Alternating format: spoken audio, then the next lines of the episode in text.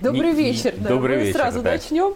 А, на самом деле, вот э, сразу же поспорили, еще не дожидаясь. Так Нигер или Нигер?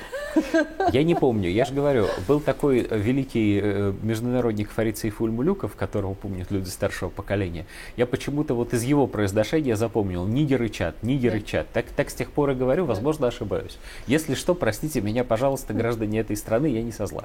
Поэтому вот. вот про страсти африканские. Что ж все-таки там сейчас происходит? Происходит очень интересная вещь. Происходит захват огромного, важнейшего плацдарма, а, силами, если не пророссийскими... Урана? Прости? Урана? Да, это я сейчас, ну, подожди, до урановых рудников сейчас дойдем. Вот, происходит захват важнейшего Ладзарма силами, если не пророссийскими, то антизападными.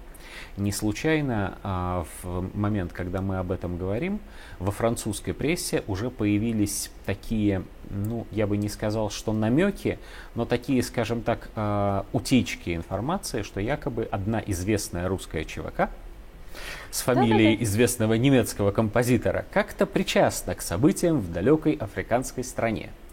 Не знаю, причастны или нет, возможно, все. Если бы речь шла о Судане, можно было бы сказать совершенно точно. Как там в Нигере э, дела, мы в точности не знаем, но мы знаем одну очень важную вещь. Это очень... Нигер на самом деле одна из очень бедных, самых бедных в мире, и одна из очень важных африканских стран. Если посмотреть на карту, то обнаруживается, что большую часть этой страны, львиную долю буквально территории, занимает пустыня Сахара, где натурально никто не живет. Но меньшую часть этой страны занимает а, берега этой самой реки Нигер, где люди очень даже живут. Вокруг несколько более плодородная полупустыня, живет там довольно много людей. На этом клочке земли 23 миллиона человек теснятся. И эти люди, вот тут ты совершенно права, ценны всему остальному человечеству, не только своей неповторимой культуре, тут я без иронии, вот, любая культура ценна человечеству, вот, но они ценны также и тем, что 60% а, богатства этой страны добывается действительно на урановых рудниках. Это крупнейшее месторождение в мире. Эта страна, ну точнее эта территория в свое время была французской колонией освободилась, как и все остальные, большинство, точнее, этих стран, а, в 60-е годы. А в, во времена, когда Советский Союз очень активно вкладывался политически, экономически и э, идеологически в Африку, Нигер считался, ну скажем так, тяготеющим к советскому влиянию. А вот в 2021 году там был избран президент, который считался тяготеющим, напротив, совсем к влиянию Запада. Штатам, Он настолько... говоря. А, нет, здесь сложнее. Вот тут а, не надо идти, так есть, ну, есть, скажем так, популярное а, международное обозрение, не надо за ним идти, а не надо забывать, что официальным языком этой страны является французский, французский сегодня. Абсолютно. Вот, поэтому, когда мы говорим о западном влиянии в Западной Африке, в Мали, например, или там вот в Нигере, а, то а, на берегу Слоновой Кости и так далее, то не надо забывать, что берег Слоновой Кости не зря назывался Кот-де-Вуар, мы его просто на русский перевели. И а, э, это западное влияние, оно сначала французское, через Францию опосредованно натовское, и только потом уже Соединенные Штаты Америки. Понятно, что у Франции своя собственная внешняя политика, вот такая, кое-где есть, но в основном все-таки нет, но и тем не менее. Так вот, президент считался очень прозападным, и президентская гвардия считалась очень прозападной. Он был прозападным, ну, до сих пор формально еще оставался до последних дней, прозападным настолько, что отказался принимать участие в форуме «Россия-Африка», который э, проходил э, в Санкт-Петербурге.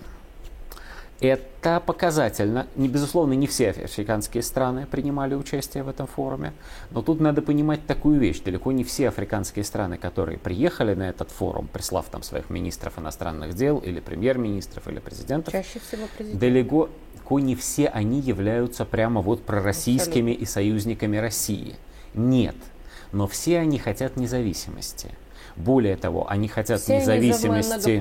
скажем так. Они да. хотят независимости да? не только политической, да. но и экономической, и этнокультурной. И самое главное, они не хотят зависимости от пресловутого Запада, в том числе продовольственной. К великому сожалению, а, без иронии, к великому сожалению, большинство африканских стран сегодня не могут себя самостоятельно прокормить. Виноваты в этом колонизаторы. Виноваты они таким образом, что они сознательно и последовательно выбивали, или не знаю, как это правильно еще назвать, уничтожали традиционное сельское хозяйство в этих странах, при этом провоцировали сверхвысокую рождаемость и... Э, Подсаживали на иглу.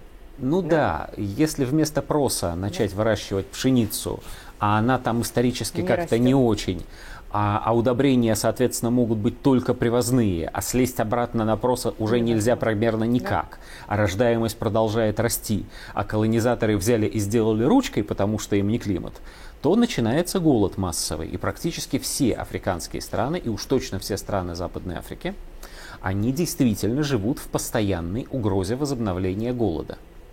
Я много раз ссылался в нашей программе на политолога Глеба Кузнецова, я действительно считаю его выдающимся нашим современником. А он писал недавно об этой ситуации. И писал он вещь, которую для большинства людей на Земле, в том числе и в России, является неочевидной, хотя это чистейшая правда, просто факт. Факт вот какой. Если на Земле сейчас чего много и избыточно, то это еды. Вот в самом вульгарном понимании этого слова. Еды избыток, ее полно. Просто с точки зрения количества на Земле не должно быть ни места, ни социальной группы, которой не хватает еды. Вот не в, не в смысле там фуагра или там, я не знаю, рыбы фугу, а просто еды как таковой, чтобы люди не умирали с голоду. Голода не должно быть на Земле сегодня. Даже если взять только товарное зерно, оставив в стране все остальное, и то его переизбыток. Но при этом западная система распределения продовольствия, которая предполагает заключение фьючерсных контрактов на урожаи будущего года и многократную перепродажу этих фьючерсных контрактов за все более, э, по все более высоким ценам, все дороже и дороже, она фактически делает еду немыслимой, невозможно дорогой для, для миллиардов людей на планете Земля. Потому что если э, взять цену, ну, например, пшеницы, например, сделанной, пусть даже не на Украине, пусть в России, вот она ушла из наших портов по тем ценам, которые назначили наши производители, и дальше она начала расти в цене. Она перемещается по миру, из нее где-то делают хлеб, где-то ее э, скармливают скоту другие сорта. Но если та же республика Мали или тот же Нигер, или тот же Чад начнут ее покупать по рыночной цене, которая будет, например, в декабре 2023 года, а она будет примерно на 40-60% выше, чем сейчас, ну, по существующим прогнозам, то они купят примерно в три раза меньше, чем им нужно, чтобы прокормить свое население. У них просто нету больше денег. В чем заключался, а, о чем многократно говорил наш президент, в том числе и на этом а, саммите с африканскими а, руководителями, в чем заключалась подлость ООНовской вот этой зерновой сделки? В том, что... Нам говорили, ребята, разрешите, пожалуйста, вывести с Украины 38 миллионов тонн э, зерновых. Там не только зерно ну, как понятно. таковое, там масличные еще, неважно. И это пойдет вот в эти самые бедные 3%. страны. Да. И мы согласились. 70% прошло, просто осело в Европе, остальные еще 27% расточилось куда-то по миру, 3% дошло до этих самых бедных стран. Не миллионы, а всего лишь десятки тысяч тонн. Что сказал Путин в Петербурге? Бесплатно? Практически первое, что он сказал. Он сказал, 60 тысяч тонн зерна мы готовы поставить даром Африке, вот прямо сейчас готовы начать потому что мы правда не хотим голода. Если ситуация сложилась так, что голод там ну, представляет Есть, собой да. реальную опасность, ну возьмите, пожалуйста. Ну просто вот от себя оторвем и отдадим. Это российская позиция. Именно эта российская позиция, с одной стороны, делает Черную Африку, и в частности Западную Африку, очень восприимчивой к тому, что говорит Россия – с другой стороны, она является очень восприимчивой к тому, что говорит Китай, потому что э, очень хорошо известно, что китайцы, они, да, они делают это, безусловно, в собственных интересах, но они дают африканским странам в собственных, не в наших. Здесь еще один момент, Андрей, я сразу да. поправлюсь. Э, вот тут э, глубоко изучала этот вопрос. Очень интересный момент. Почему Африка больше наша, чем китайская? Они видели, как работает Китай. Китай немного похож тоже на захватчика. Приехали, Китай сделали, приезжает, вынули чтобы эксплуатировать да, и чтобы использовать ресурсы. Да. Но я-то говорил о другом. Чем Китай не похож на Запад? Китай спрашивает, что вам нужно, Да. и дает то, что вам нужно. Ну, например, нам нужен мост через реку Нигер. Знаете? Вот. А нам нужен уран. Да. Заберем. Да. Это, по крайней мере, честно. Что делают западные товарищи? Они подсаживают на иглу, ставя производства, которые не могут работать без постоянной подпитки с Запада. Ни те, которые производят лекарства, ни те, которые производят машины, ни те, которые перела- это, ну, фактически переупаковывают удобрения, ничего. Мы, мы находимся в ситуации, на этом, наверное, надо завершить, когда мы наблюдаем очень стремительный дрейф Разворот. Западной Африки, да, в сторону России и в сторону союзников России, что очень не нравится Западу. Поэтому, к сожалению, в Республике Нигер, наверное, начинается гражданская война. Спасибо.